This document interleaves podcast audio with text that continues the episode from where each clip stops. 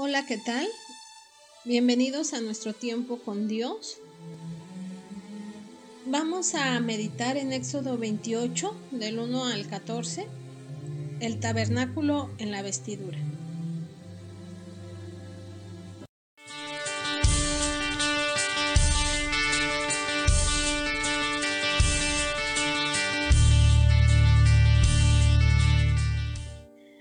Llegar delante de ti a Aarón tu hermano y a sus hijos consigo, de entre los hijos de Israel, para que sean mis sacerdotes, a Aarón y a Nadab, Abiú, Eleazar e Itamar, hijos de Aarón. Y harás vestiduras sagradas a Aarón tu hermano para honra y hermosura.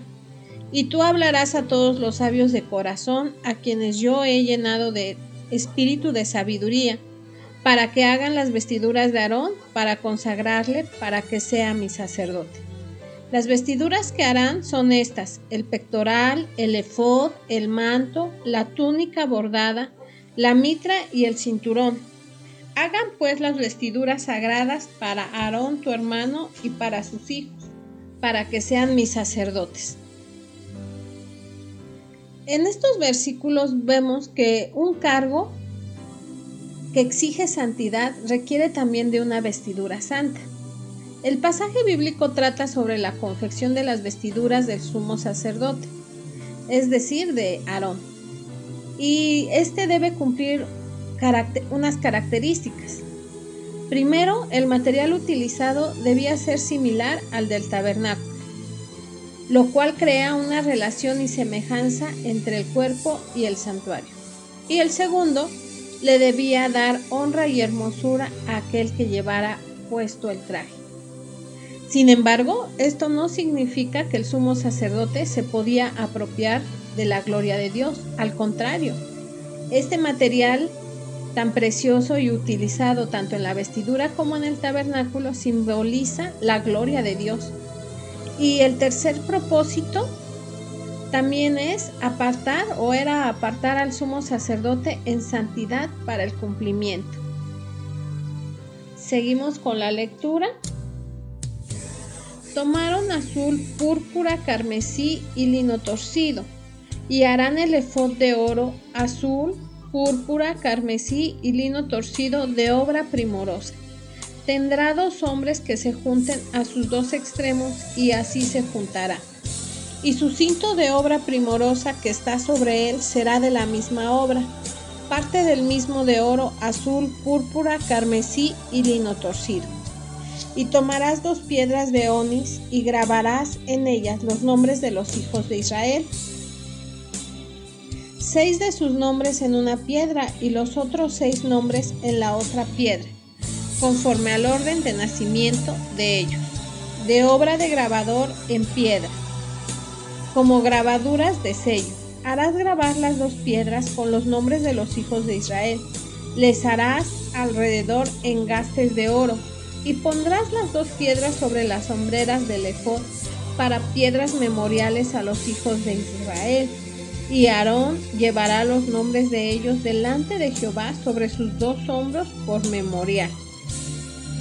Harás pues los engastes de oro y dos cordones de oro fino, los cuales en forma de trenza y fijarás los cordones de forma de trenza en los engastes. El efod, al igual que el tabernáculo, la vestidura del sumo sacerdote estaba dividida en tres partes.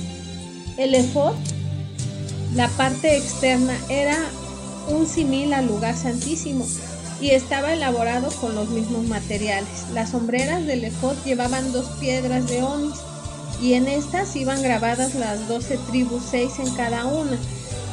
Y cada, cada vez que Aarón entraba a la presencia de Dios, él se acordaba de las dos, de las, de las tribus de Israel.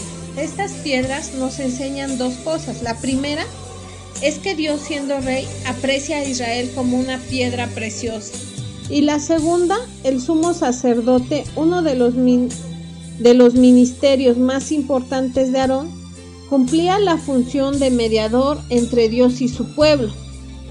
Jesucristo es nuestro perfecto y sumo sacerdote, mediador para todos los pecadores del mundo. Y esto lo encontramos en Hebreos 8 del 1 al 6. En el último versículo, en el 6, dice, pero ahora tanto, mejor ministerio es el suyo, cuanto es mediador de un mejor pacto establecido sobre mejores promesas. Del ensayo para meditar, algo que, que, me llamó la atención es que eh, Calvino sostuvo que el llamado es la fuerza interna que nos permite realizar la labor que Dios nos asignó y el elemento que nos ayuda a vencer la tentación y la aflicción. Esto quiere decir que Dios nos eligió para cumplir con nuestro trabajo. Hagamos lo que hagamos y que nuestra misión es impredecible, sin importar el lugar donde Él nos ha puesto. Oremos, amado Jesús, cuán sublime es tu gracia que me has llamado al real sacerdocio. Es un verdadero privilegio poder servir a la iglesia que es tu cuerpo. Ayúdame a cumplir mi llamado con gozo, sin tomar los deberes como una carga, sino con gratitud. Deseo ser una adoradora que glorifica tu nombre con mi testimonio de vida. Amén. Hasta la próxima.